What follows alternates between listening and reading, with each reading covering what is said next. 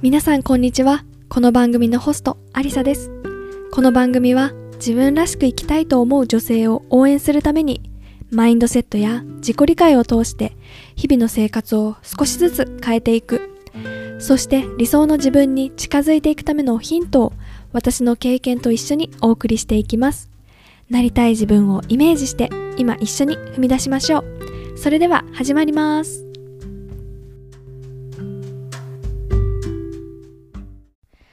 さんこんにちは。アリサです。いかがお過ごしでしょうか、えー日本も寒いですね。私も今日本に滞在している中このポッドキャストを収録してるんですけど結構来た日より寒くなってるなぁなんていう風に感じています。風が冷たいというかね、まあ、雨も降ったりなんかして日本もいよいよあの冬真っ盛りになるのかななんていう風に思っています。でちょうどね私が日本に滞在している間にイギリスでもね雪が降ったみたいで特にロンドンですね。あのイギリスの中でも雪は結構降る地域があったりとかあの、まあ、場所によって違うんですけど去年私イギリスに滞在してロンドンにいた時って、まあ、雪は見なかったなっていうふうに思うんですけど今年なんか雪が結構しっかりめに降ったみたいであのいろんなねあの人から雪が降ったよって連絡が来たりだとかあとはね SNS にこう有名なねあの観光名所が雪がかぶってるね写真が上がったりとかしてあの少し幻想的なねなんかロマンチックなあの映像が流れていてちょっとねなんか見れなかったの悔しいななんていうふうに思っています。もしかしたらねあのイギリスに戻ってからまた雪が降ったら見れたらいいななんていうふうに思っています、まあ、出かけるときは大変なんですけどね。あのなんかあの雪国育ちっていうわけではないので日本でもねあの雪を見ると結構テンションが上がるような私なのでイギリスでもまた雪を見たいななんていうふうに思っています。で今日のエピソードはゲストをお迎えしたあのインタビューエピソードになります、えー来ていただいたのは、えー西川沙織さん。で彼女は今あのウェアポジティビティというね内側から溢れ出る自分という存在を服で表現してそれをね服をまとって考えていこうっていうね活動をされています。で沙織さん自身がずっとね小さい頃から服に興味を持ったっていうよりかはあるきっかけでね意図せずあの出会ったっていうことがきっかけになって今こうしてあの服との出会いそしてそこをねあの内側からもあの表現するっていうようなね形のことを広める活動をされています、まあ本編でねぜひあの沙織さんのね言葉で聞いてほしいなというふうに思います。で本当にねあのまあその服とのつながりそして海外に行きたいっていうようなねけことを考えて海外に行くっていう決断をしたり、まあ、帰ってきてからあの目標としていたね仕事に就いたけれども心がついていかなかったとかねそんな話がねあのたくさんしていただいたので最後まで聞いていただけたらなというふうに思います。そして沙織さんのインスタグラムは whereyoubelong wear.u.belong でインスタグラム whereyoubelong そして Spotify であのポッドキャストもされています。同じタイトルで whereyoubelong でそこでね本当にあの、まあ、服に対する考え方を私もそこから学んでなんか日本にいる時、まあ、イギリスにいる時限らずなんかもうこの年齢だからこういう服は着れないとかなんか自分で勝手に制限したりだとかなんか社会のルールというかなんかそういう風に思われたらどうしようみたいな結構自分がどうしたいかっていうよりかは周りにどう見られるかっていうところをすごく気にしてしまっていたなっていう風な自分に気づいてなんかもっと好きなもの着てもいいのかなってなんかその服を着ることによって自分のね気持ちが上がったりとかなんかそういうのをねあの感じることができるななんていうところにね気づかせてもらいました。あの素敵なねあの声とあのもう人柄とあの声からね伝わってくると思うのでぜひあの彼女のポッドキャストも聞いてみてください。それでは、えー、とインタビュー沙織さんとの、えーインタビューお聞きください。どうぞ。今日も素敵なゲストの方をお迎えしました。ウェアポジティビティを発信しながらパーソナルスタイリストとしての道も歩き始めた沙織さんです。沙織さん、こんにちは。こんにちは。はじめまして。はじめまして。はい、ちょっと嬉しいです。この場に。あありがとうございます。今日は来ていただいてありがとうございます。はい、こちらこそ。早速なんですけど、沙織さんに、あの、まだね、沙織さんのこと知らないなっていう方に、ぜひね、沙織さんのこと知ってほしいので、自己紹介をお願いします。はい、ありがとうございます。えー、皆様はじめまして、沙織と申します。えっ、と、私は、えっ、と、山梨県出身で、えっ、と、今東京に住んでます。で、えっ、と、まあ、何してるかっていうと、まあ、先ほどちょっとご紹介もいただいたんですが、えっ、と、まあ、インスタグラムとかポッドキャストを通じて、ウェアポジティビティ、まあ、これ、あの、ウェアポジティビティって何かっていうと、まあ、その内側からこう溢れ出る本来の自分で服をまといましょうよっていう考え方なんですが、まあ、そのウェアポジティビティを発信しながら、こう、なんだろうな、こう周りと比較しちゃったりとか、こう私なんかとか、こういうなんか何歳だからとかっていう形でこう自分を制限してしまっている人に対して、えっ、と、そんなことないよって、もう周りとの比較はもうさよならっていうことで、本当にこう自分のための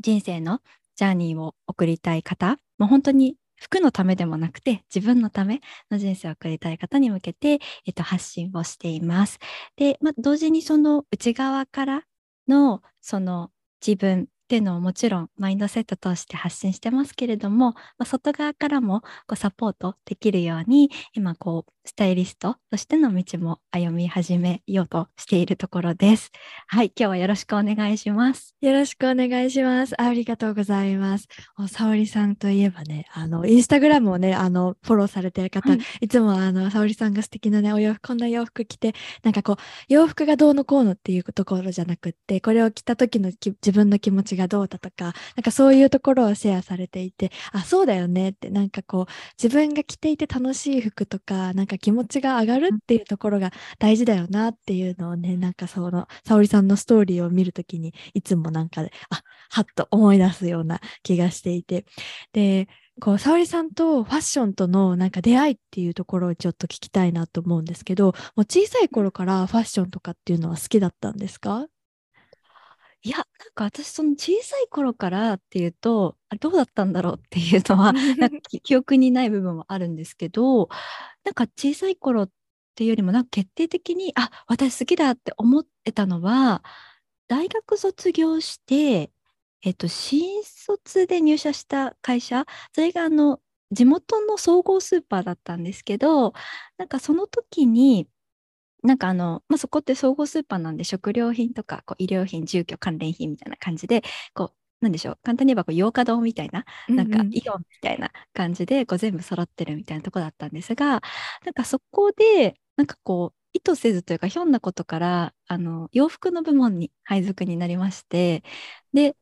自分からしてみたら、その時なんかこう、晴天の霹靂じゃないですけど、え、洋服？っていう風になって、全然なんか、それまでアルバイトとかでも販売員とかしたことないですし、が服とはそんなに、まあ、好きではありましたけど、なんかこう、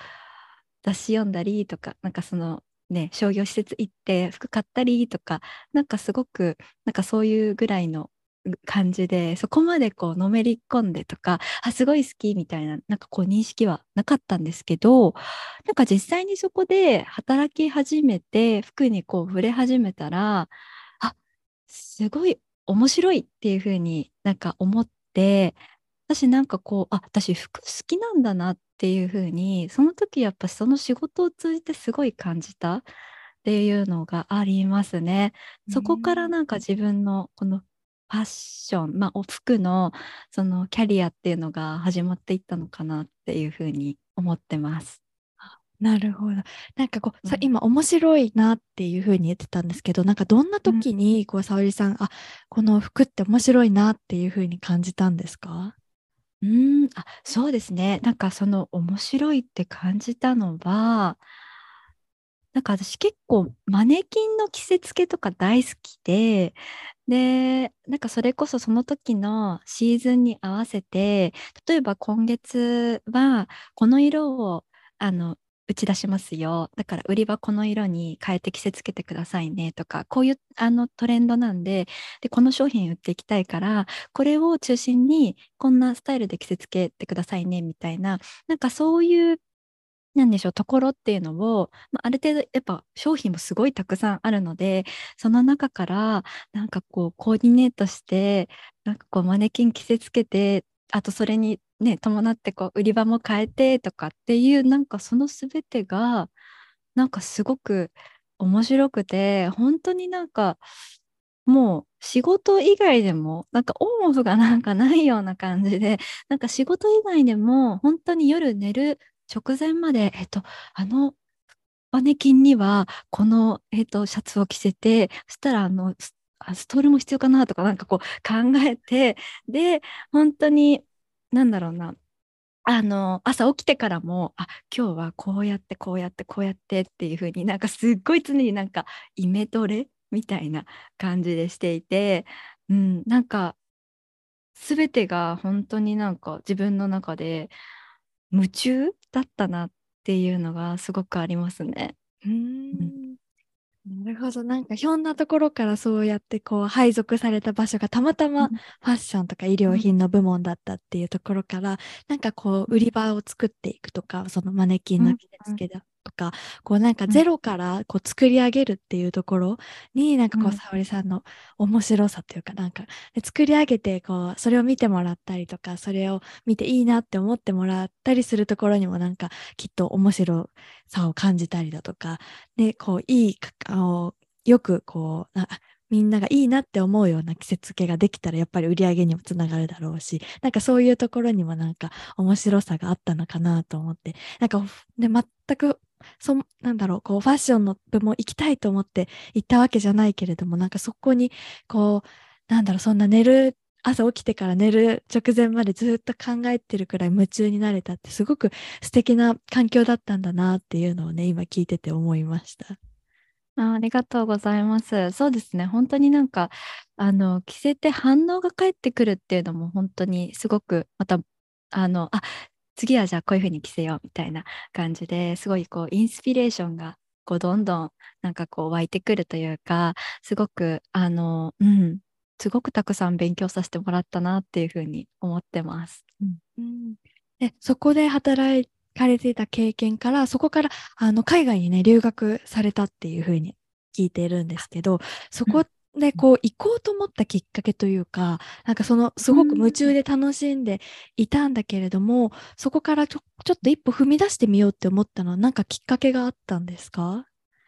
あそうですね。これもちょっと話は長くなるんですが。あの私えー、とまず、えー、と服が好きででなんか服の販売も好きだったんですけどなん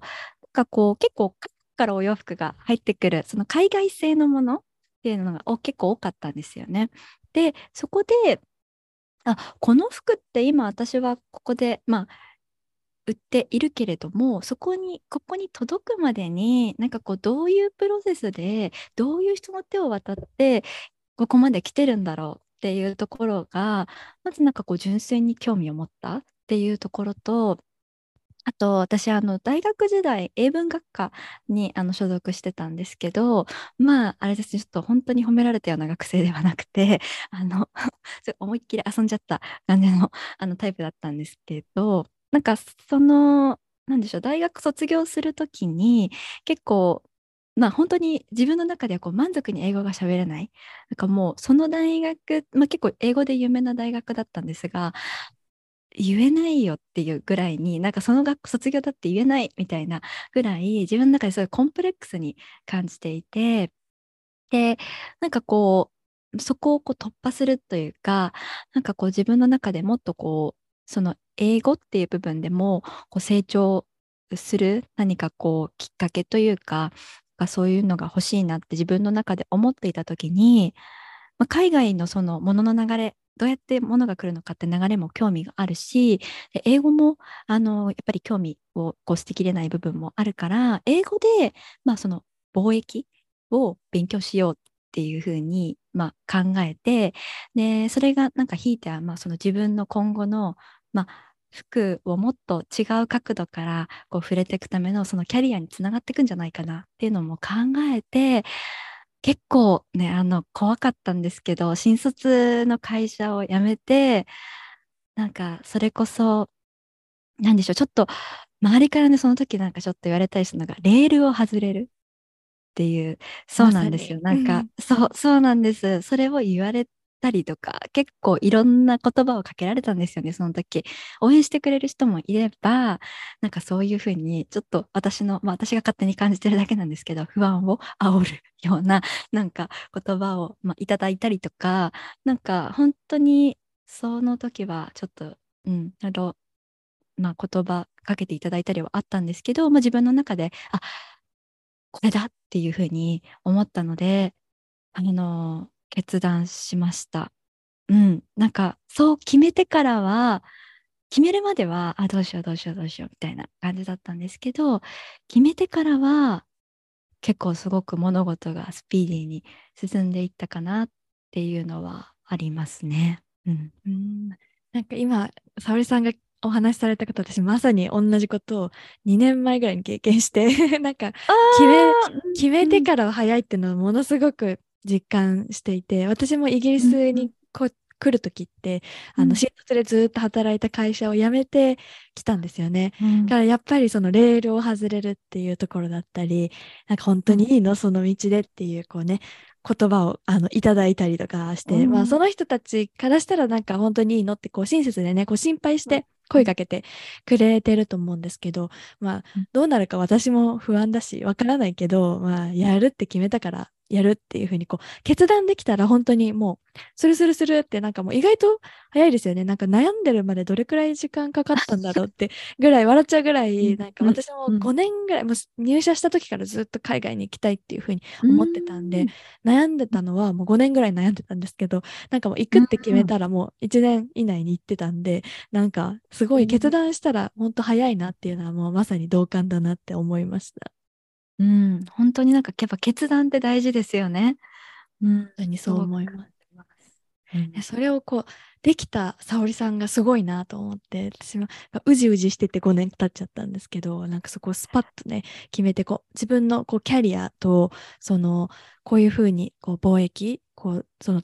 どういうステップを踏んでここ今自分がやってるところに来てるのかっていうのこうパスを引けてこう自分でこう選んでいけたっていうのはなんかそれってすごくあの沙織さんにとって自信になったんじゃないかなと思って。うん、そうですね。で、なんか私その時に決断した時に結構両親のあのー、サポートもすごく大きくて、なんかその時やっぱ私もなんかすごいうじうじじゃないですけど、なんか決断できなくて、もうどうしようみたいな。しかも、やっぱあの仕事を失うとか、なんかそういうのもすごい怖かったですし、その今までこう大学卒業して、えっ、ー、と、新卒であの地元の会社入って、こう、なんでしょう。まあ、ある意味こう順当に、うん、なんかまあ、あの、社会から見たらそういうなんか順当に進んできていたっていうところを、こう、なんか不確実なものみたいなので断ち切ってしまうみたいなのがすごい怖いっていうふうにその時は思っていてででもなんかやっぱ留学とかそういうあの英語を海外で勉強するとか海外に行くっていうのはやっぱずっと気になってたところでもあったのでうんでなんかその時にちょっとあのなんだろう。まあ自分でちょっとちゃんと決断なんかこう、最後までこうできなくて、で、なんかこう、でも留学の雑誌とか、なんか家、実家になんかこう置いてあったりとかしたわけですよ。で、なんかそれを両親が見て、で、なんかその自分を、例えば今後、あの、こう変えていきたいというか、キャリアを、あの、例えば築いていきたいっていうんだったら、あの、何か大きいことをする。例えばそれこそ、あの、まあ、そこ違う会社に例えば転職するとかそういうレベルじゃなくてもう海外に出てあの勉強するっていうのが海外に出て違う世界を見てくるっていうのがあのいいんじゃないかみたいなことを、まあ、なんか背中を押してくれたんですよね。で、お前はどうしたいんだというふうに聞いてくれたんですよ。で、その時になんかもう震えながら、なんかもう、でも、あの私は海外に行きたい。っていうふうに、なんか絞り出すような声だったんですけど、なんか今でも覚えてるんですけど、言って、なんじゃそうかっていうふうに、まあ、両親も納得して、応援するよっていうふうに言ってくれてそこからもう本当にバーって進んでったっていうのもあったので本当に最後のこうワンプッシュというかグッて、あのー、押してくれたのは両親の存在あってだなっていうふうに感じてますね。もう素敵なご両親のサポートですね。なんか、こう、心配だと思うんですよね。ご両親もやっぱり、こう、近くでね、うん、こう、あの、安心っていう、安心安定、こう、大学卒業して地元で働いて、ね、大きい会社で働いて、みんな地元のみんなが知ってるところで働いたらやっぱり安心だし誇らしいけどだけどこう悩んでる沙織さんを見てあの背中を押せるってこうなんかで本当は心配な気持ちもあると思うけど本当に沙織さんのことを思ってこう背中をそっとこう押してくれたんだなってなんかすごく愛を感じるなって今思いました。うん、素敵な。ありがとうございます。うん、実際にこう海外に行ってみてどどうでしたか？なんか何をこうこう一番刺激的だったというか沙織さんがこう感じた感じ取ったっていうか、まあ、いろんな、ね、たくさんあると思うんですけどぜひこう印象に残ってる特になんかこれはああ海外に来て感じたことだなってことありますか？そうですね。海外って感じたのはなんか本当みんな違ってみんないいっていうところもう本当そこ、ね、そうですよね。うん、なんかそれまではやっぱ日本にいて、なんだろうな、こう、みんな違うことが許されないじゃないですけれども、まあ、特に組織の、ね、中とかにいれば、なんかこうすごいこう、まあ、自分のね、感じ方とか自分の考え方って部分は強いとは思うんですけど、なんかこう、こうじゃなきゃいけないとか、なんかこうあるべきみたいなところって、なんかすごく社会のこう風潮じゃないですけど、なんかこう、根底になんかそういうなんか考えてあるような気がしていて、でも、なんか自分っていう存在がすごく認められるじゃないですけど、本当に尊重してくれる。自分の考えはどうか、自分のやりたいことは何かとか、なんかそういういろんなことが本当に自由っていうのが、あの、すごくやっぱり海外に行って一番印象に残ってることですかね。うん、もう私も本当にもうこれ以上賛成できないってくらい賛成。全く もう全く同意で私もほんあの最初にあの海外で長期で滞在したのがイギリスだったんですけどそこでこうあの感じたことっていうのが本当にみんな違ってみんないいっていう言葉がもう私の中でこう一番ヒットしたことで本当にみんな全然違うバックグラウンドを持ってこう集まってここ同じ場所にいる。ただそれだけ。でなんかそのこうこうすべきああすべきっていうのってなんかあるようで。まあもしかしたらみんな持ってるのかもしれないけどなんか気にしなくていいような雰囲気というか、なんかもうそんな共通の認識なんてないよねって、なんかもうみんな違うからっていう、なんか違うことが前提で、こう、あの、社会が成り立ってるっていうのを、こう、初めて留学した時に感じて、なんかそれまですごく日本に行った時は、なんか押し、型にこう押し込めよう、押し込めようって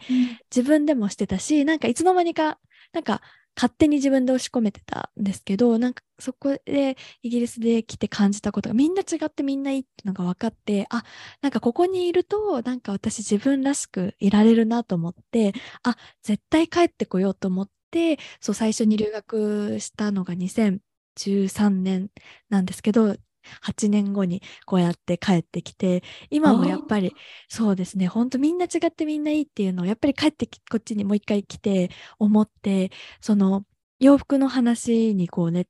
あのでも例としてあると思うんですけどなんか日本だとなんか何歳まではこの丈のスカート履いて、うん、30歳に近づいたらもう膝上のミニスカートはダメみたいななんか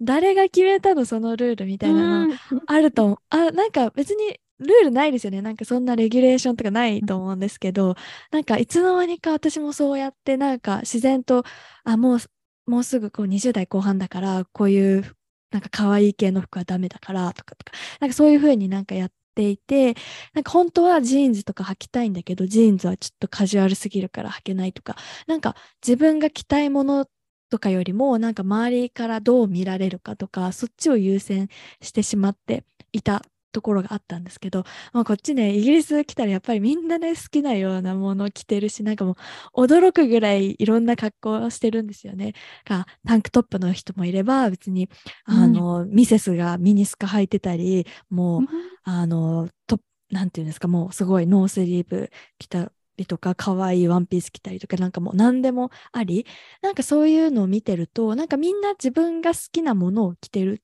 でそれに対して誰かがどうこうっていうのはないんだなと思って。なんかそういうこう服の面からもこう自分らしくいられることをこう自分らしさが大切にできる環境がいいなっていうふうに感じています。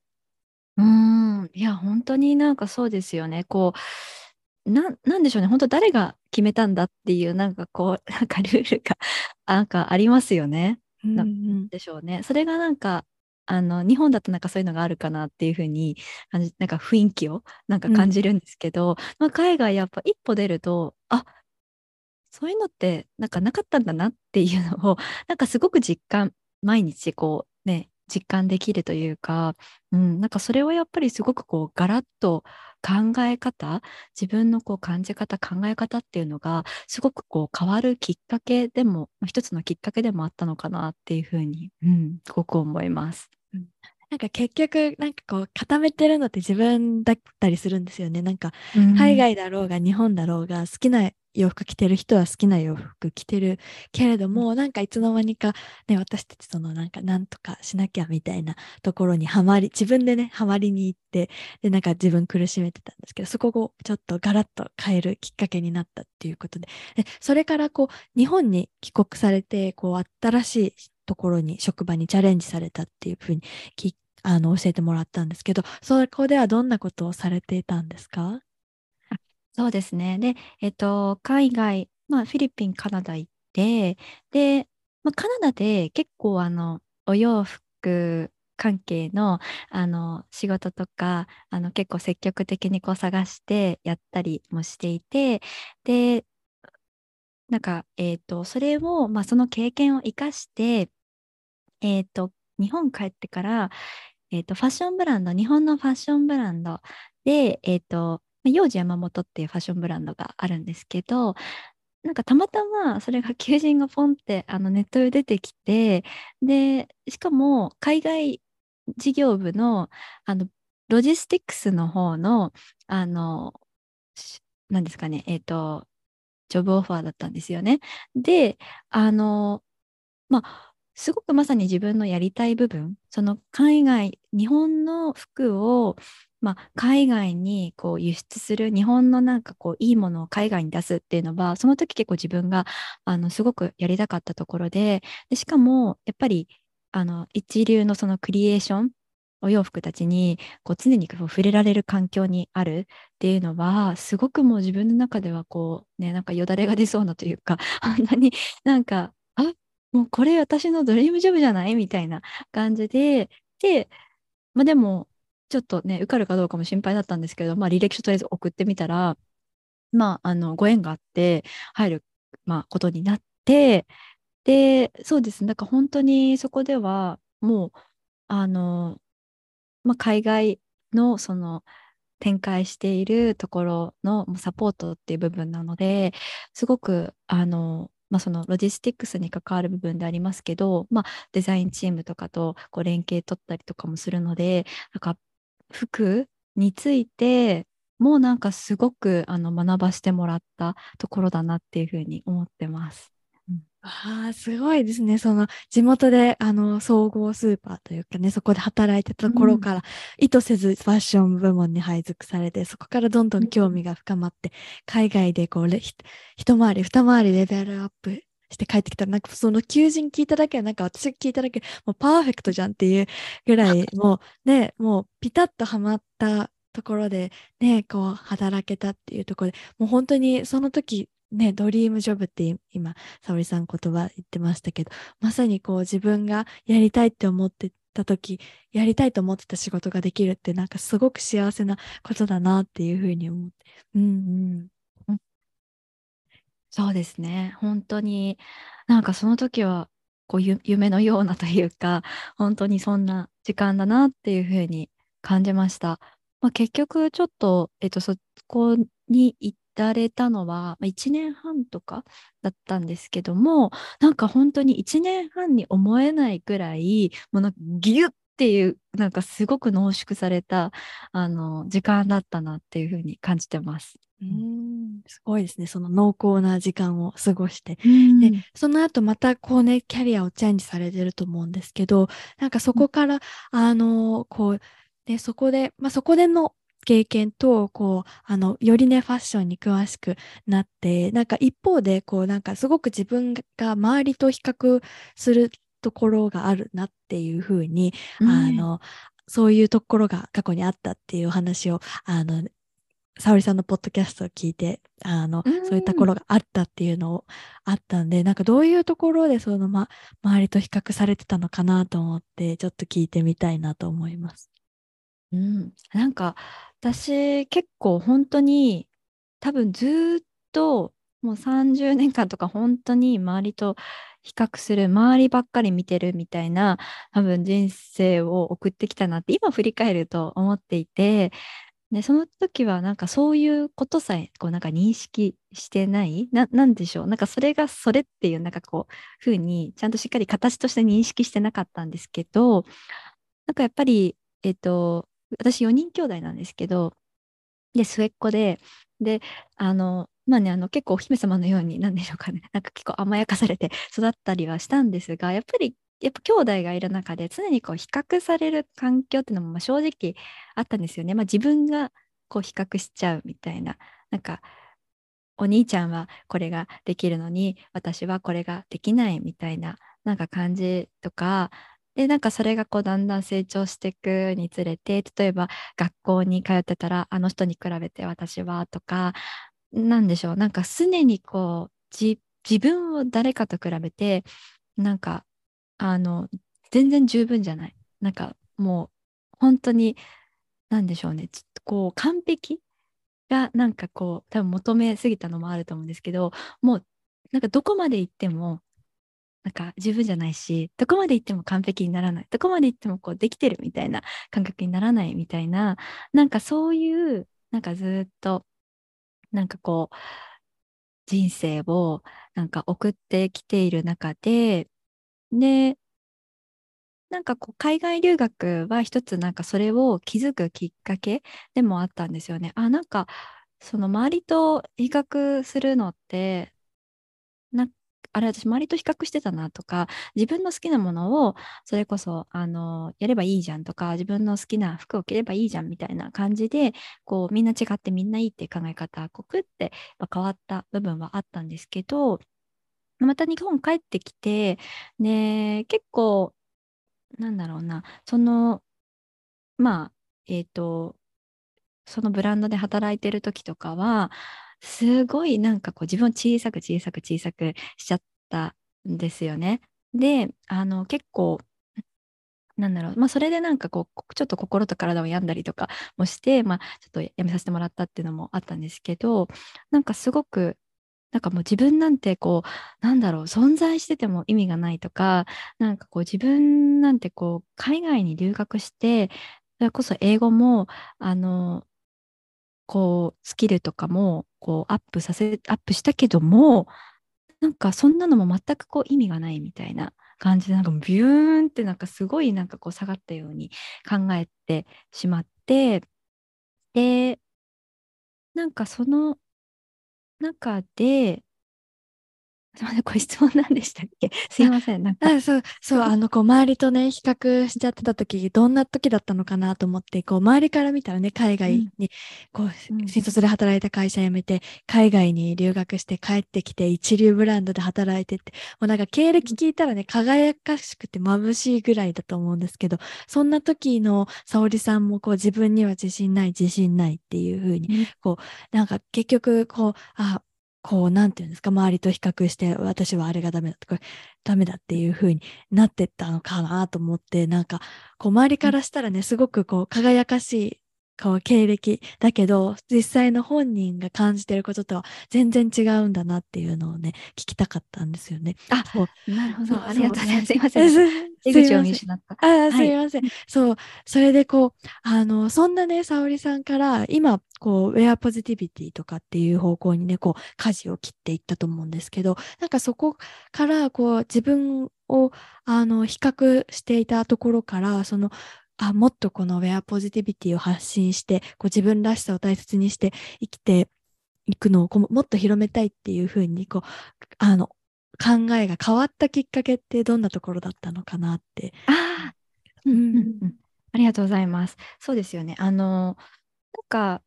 その時、その心とちょっと体を病んじゃった時に、私がすごく感じたのが、なんかね、あの、服が嫌いになりそうだったんですよ、その時。で、なんか本当に、あの、無気力だし、もう、なんだろう、なんか服と、まあ服は好きだったけど、服が嫌いになるかもしれないっていうぐらい、なんかこう見た目、なんか見た目はなんかこうすごい綺麗になんか装っているけれど、心の中はもうなんか、ボロボロっていう感じ。すごく乖離してたんですよね。なんかギャップがすごいから、その外外面とこのですか？内側？外側と内側ですごくあって、で、なんかやっぱりその、ちょっと辞めさせてもらってからも、ちょっとお休みとかもして、でも結構なかなかそれが癒えるまでに、まあ服もなんか見たくないみたいなところから、ちょっとずつこう回復していくのも結構ちょっと時間がかかって、で、なんかその、やっぱ心がこう安定していない状態だったから、なんかこう、自分が、なんだろう、ちょっとやめちゃったことに対しても、なんかすごくこう、なんだろう、ちょっと申し訳なさというか、なんかそういうのも感じたりとかしたんですけど、なんか結局やっぱそれでこうずっとそういうような、ちょっと自分の心の、心のどこかでそういうふうになんかこうマイナスにちょっと考えたりとか、なんか例えば自分はそういう、えっと、今、そのファッション業界からは離れていて、で、あのその後もちょっと休みしてから、全く全然別の、あの輸入の商社に、業界ももう本当に重工業っていう、なんか本当に航空機のエンジンパーツとか輸入してるとこなんですけど、全然違うところに入って、ちょっと自分の環境を変えようと思って入って、で、で、なんかやっぱりそこでも、自分のなんか気持ちがこうずっとファッションの方に、こうちょっと向いてる。なんか自分がやっぱファッション業界にいないと、例えばそういう会社にいないと、自分はなんかこう、なんでしょう、意味、意味がないというか、なんか存在意義がないみたいな、なんかぐらいまでちょっとこう、ずっとやっぱこう心の片隅のどこかで考えてるところがあったんですけど、なんか、でも、なんかこれにさよならしたいなみたいな部分も、なんか同時にこう、ふわーっと、なんか多分自覚してるかっていうとなんか、なんか多分はっきり自覚はしてなかったと思うんですけど、なんかこう、この、なんでしょう、生活を脱却したいみたいな、なんかそういう思いはずっとあって、そんな時に、えっ、と、コーチエミにあの出会って、で、もう You are enough っていう風になんか言ってもらえた時に、なんかパリーンって、なんですかね、なんかこう、なんかブレイクスルーというか、なんかすごくあって、あ、自分って、自分ってもう十分なんだっていうのをすごく感じたし、なんか、ここで、なんか自分のこのモヤモヤした思いとかも、えっと、もっとこう、はっきり形になって、しかもそこから、あの、変えていけるかもしれないっていうふうに思って、入って、で、やっぱりこう入ってこうプログラム、そのビジネスプログラムを受講してって、で、その中で感じるのは、本当に、あの比較するっていうのは すごく苦しいことだし、やっぱりこう自分で、やっぱ自分を見てあげることというか、なんかすごく自分は本当にもうワージーな存在だし、もう価値のある存在だし、自分はこう、で十分だし、なんかこう自分がやりたいこととか、好きなこととか、なんかそういうのを、えっ、と、なんでしょうね、リミットかけてるのも自分だし、でもそれを全部こう解いてってあげようみたいな、なんかそういうワークを通じて、すごく、なんでしょう、なんか軽くなったというか、うん。で、なんかその時に、なんかこう服を自分の心をなんか隠すために着てたような、なんかこう、着飾ってたのも、なんか外は、外側は綺麗だけど、心がちょっとこうギャップを感じてる部分っていうのが、すごくなんかこうカチッとはまったような感じがしたんですよね。なんか自分は好きだからこの服を着ているんだ。で、心からこう楽しんででその生活を送っているみたいなところがあのすごくパチッてはまった感じがしてでそこからあ心の部分ってすごく大事だなっていうふうに感じてもちろん外側のなんか例えばねこういう色あせは綺麗ですよとかなんかそういうアドバイスっていうのももちろんあのそれも一つのあの大事なあの自己表現のツールでもあるしそういうアドバイスっていうのもあのできるんですけどでもやっぱり心の部分マインドの部分っていうのはすごくあのそれと同じもうそれ以上にやっぱりすごく大事だなって思っていてやっぱ内側からこう溢れ出る部分ってやっぱ外側にねこう映るのでなんかそのねセルフイメージじゃないですけどなんかその部分はあの服ね、見た目とかをやっぱこうレクチャーするようなあの、ね、動画とかそういうねあの SNS 上にはすごいたくさん転がってると思うんですけどじゃあそれを自分が本当に好きっていうふうにこう心から思って着られるようになるみたいなこうマインドセットの部分っていうのはあのなかなかないんじゃないかなっていうのも思ってそれがこう今のこうウェアポジティビティの、まあ、発信につながっているっていう感じですね。すいません、長くなってご清聴ありがとうございます。ありがとうございます。そのこ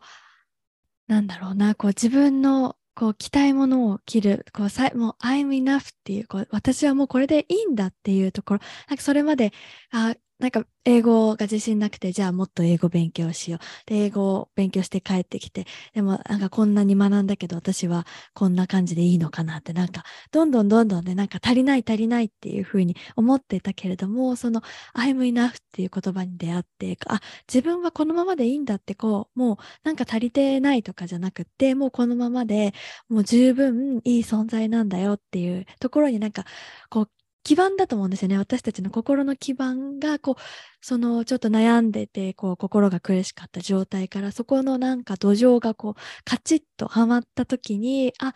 じゃあ私このままでいいなら私らしく生きていこうっていうふうに、ね、決めて、そこから、ね、洋服も自分とこうカチッとはまったって言葉をおっしゃってましたけど、こう自分が着たいものを着て、それってその心と体のこうね、見た目のなんか、外から見るものと、こう中の自分の心がマッチしていってね、こうマッチしてるとやっぱり気持ちいいですよね。なんか、こう合ってない時って、なんか、こうすごくテンション落ち込んでるけど、ものすごい派手な服を着てマッチしてない。まあ、そうやってこう気分上げようってマッチさせるっていうパターンもあると思うんですけど、こう、なんか今日はウキウキするからこれつけてみようとかって、やっぱそういうのってすごく私たちの心になんかこう、ポジティブな影響を与えるのかなと思って、なんかそういうところからそのマインドっていうところってやっぱりね、こう今さっき言ってもらったみたいにインスタグラム見ればなんかねどこでこれを買ってこれが今流行りでっていう情報なんてたくさんあるけどそのどんなにいい洋服買ってもやっぱり着ている自分の心が健康じゃなかったり、うん、こう幸せって思えなかったらなんかねせっかく買った洋服たちもかわいそうだし自分もねそんなに一生懸命やってるのになんかハッピーになれないってすごくもったいないことでそこにこうフォーカスしてこうマインドの部分が大事なんだよっていうの確かになんかファッションのこうやってる人からはあんまり聞いたことなかったなと思って、うん、ワイヤーポジティビティっていう考え方すごく素敵だなって聞いて思います。ありがとうございます。なんか本当服との付き合い方ですよね。なんかこう、なんでしょうね。服にこうしがみつくようにね、なんかこう、いるんじゃなくて、本当にこう、さっき言ってたもう楽しむじゃないですけど心がこうウキウキするなんかそういうふうになんかこう服となんか向き合っていけたらなんかすごくね毎日も楽しくなるんじゃないかなっていうふうに思います。うん、沙織さんがこうやっぱりこう今日朝起きてじゃあ今日何着ようかなってこう選んでる時ってやっぱワクワクしますよね。どうですか？うんしますね。なんか本当にあ今日はこれ合わせようかな。今日はこんな感じで着ようかなとか靴下どれにしようみたいな。なんかすごくその時間ってなんかこう本当時間忘れちゃうというかあの本当にすごくあの大事な時間ですしもうウキウキしますね。うん。うんうん、今こうね音声だけで配信してるんでこう沙織さん映ってないんですけどそのねあのビデオが見れないんですけどこのやっぱねウキウキするって話をしてる時の沙織さんもすごくウキウキした表情なんですよね。でこれがやっぱりねこうやっぱりこう笑顔でいられることこう自分の心がハッピーでいられることって私たちにとってすごく何よりも大事だなって思って私もやっぱり心のなんだろうなこうあんまりあの心が病んでしまってこうもうなんか体は本当は健康なんだけど心がこう病んでしまうとなんか全然ね健康じゃないなんか何もできなくなるっていうところを本当にあの経験同じ経験をしていてからねそこでこう服が洋服がこう私たちのあの味方になってくれるこう私たちの心をサポートしてくれる役割ってすごくこれってねしあの使え使えるどんどん使っていったらもっともっとこうあの心と体とハッピーになる人が増えるんじゃないかなと思ってそのためにそうかおり沙織さんの活動がどんどん広がっていったらなっていうふうに思います。あーありがとうございます。嬉しいです。うん、本当にで今こうこうしてこう聞いてくださってる方の中にももしかしたらこうあのもしかしたらね心とそのファッションもそうだしもう心の中でやりたいことあるんだけれどもなんかできないとかうんなんかこう自分らしさも表現できない、まあ、洋服で言ったらもう30代だからこれくらいの丈着なきゃとかなんかそういうふうに思っている思っている方に対して沙織さんだったらこうどんな言葉をかけてあげるかなっていうのをちょっと聞いてみたいです。うん、そうですね。なんか本当にご自身に、まあ、あの、本当は着たいんだけど、でもなーっていうふうに、こう、いろいろ、あのね、多分考えてしまうっていうのは、まあ、すごくそれ、私も経験があるのですごいかるんですけど、でも、それでもやっぱりなんかこう、一回ぜひトライしてみていただきたいなっていうのが一つあります。で、あの、やっぱり本当に着てみないとわからないっていうのもありますし、何より、なんか、あの、周りじゃなくて、本当に自分があの楽しむっていうのを、あの自分の気持ちっていうのを、なんかすごくあの大事にしてあげてほしいなって思います。ね、周りからどう見られるかとか、こう、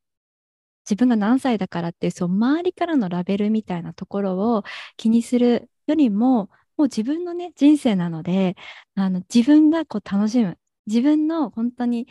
ステージなので、それを、あの、ね、ぜひ楽しんで、思いっきり楽しんで、こうね、棒棒に振ることなくというか、あの、本当に、あの、着たいものをぜひ、あの、着てあげてほしいなって思います。で、なんか実際、こう、パッと見てて、あ、私これ無理かもみたいな思っても着てみると、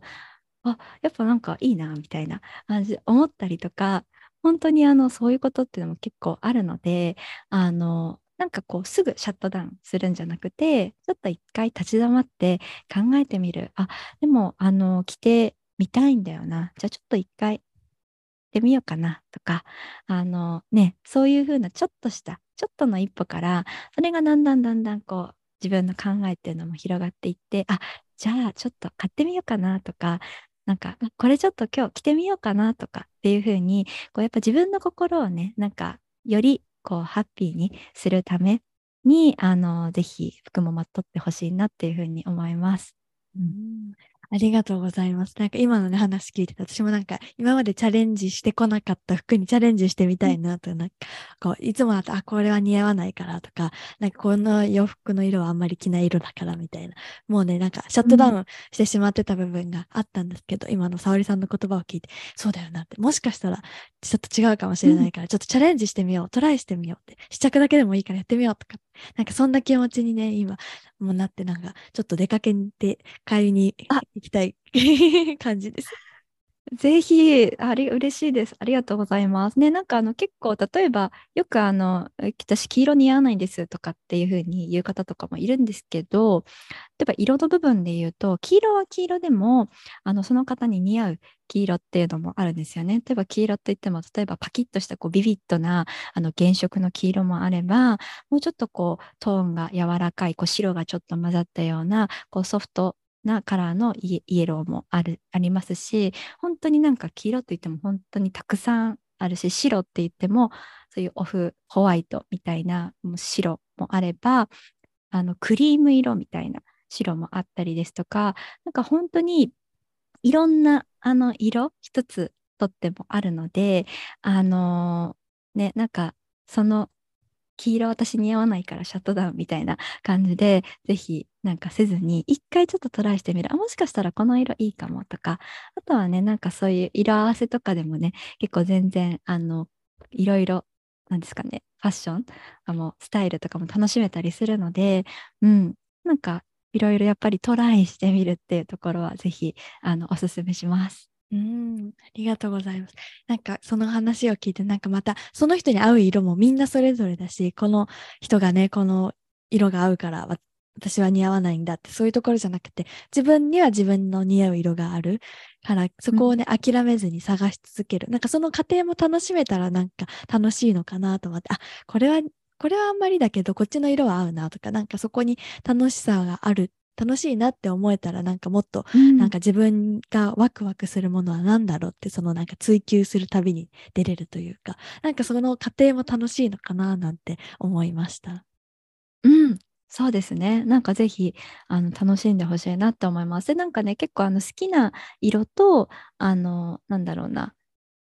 例えば似合う色っていうのが違うっていう方も例えばパーソナルカラーのあの観点とあのパーソナルカラー診断とかそのその人にね似合うあのその人の肌とか髪とかあと目の色とかからあのその人に似合うあの、まあ、色素、まあ、色っていうのをあのまあ、診断するっていうのがパーソナルカラー診断で結構あの日本だとあのねあのイメコン診断とかっていう感じでなんかもうウェブサイト上でもユニクロとかもね、結構やってるような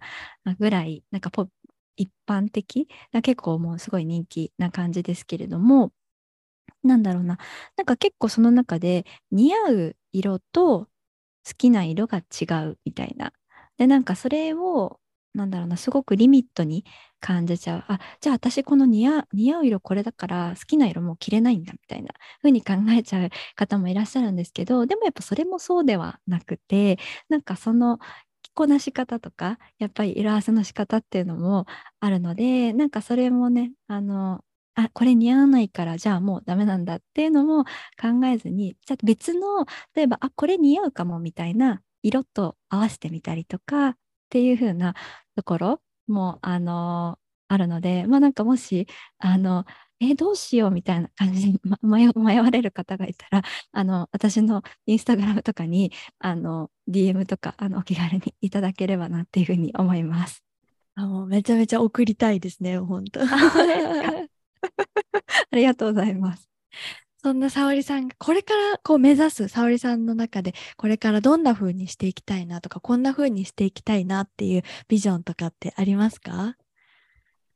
そうですね。でなんかやっぱり今あの発信しているウェアポジティビティをあのもっともっとあのいろんな方にこの言葉を知っていただきたいっていう、まあ、そのための活動をもっともっとしていきたいっていうのが、まあ、一つと、まあ、そのマインドセットの部分だけじゃなくてもちろんマインドと並行して、まあ、その外側からのそのアドバイスファッションのアドバイスっていうのももっともっとあのしていけるようにあの自分のサービスの幅っていうのもあの広げていきたいなっていうふうに考えています。ありがとうございます。そんな、こう、あの、沙織さんの最新情報、こう、こんなサービスがありますよ、なんていう話は、えっ、ー、と、インスタグラムの Where, Where You Belong から見れますので、このね、あの、インスタグラムに直接ね、メッセージさせてもらってもいいですかね、他の興味ある方いたら。はい、ぜひぜひ、あの、お待ちしております。はい。はい。じゃあ、沙織さんのインスタグラムの、あの、リンクはこのポッドキャストのエピソードの概要欄にあります。そしてあの、ポッドキャストもね、されてますよね。Where You Belong っていう、沙織さんのポッドキャスト。あの、本当にね、皆さんにぜひ聞いてもらいたいです。本当に素敵な、今ね、聞いてくださった方は、沙織さんの声、あの、聞いてもらえてると思うんですけど、本当にね、素敵な、こう、言葉をね、こう、たくさん、あの、この、癒しのボイスで話されてるので、もうたくさんね、聞いてほしいな、なんていうふうに思います。ありがとうございます。もうね、沙織さんともっともっと話したいんですけど、あの、これ、んあまたねちょっと次回あの来ていただいてもっとたくさんお話できればなというふうに思います。今日は沙織さん来ていただいてどうもありがとうございました。はい、こちらこそありがとうございました。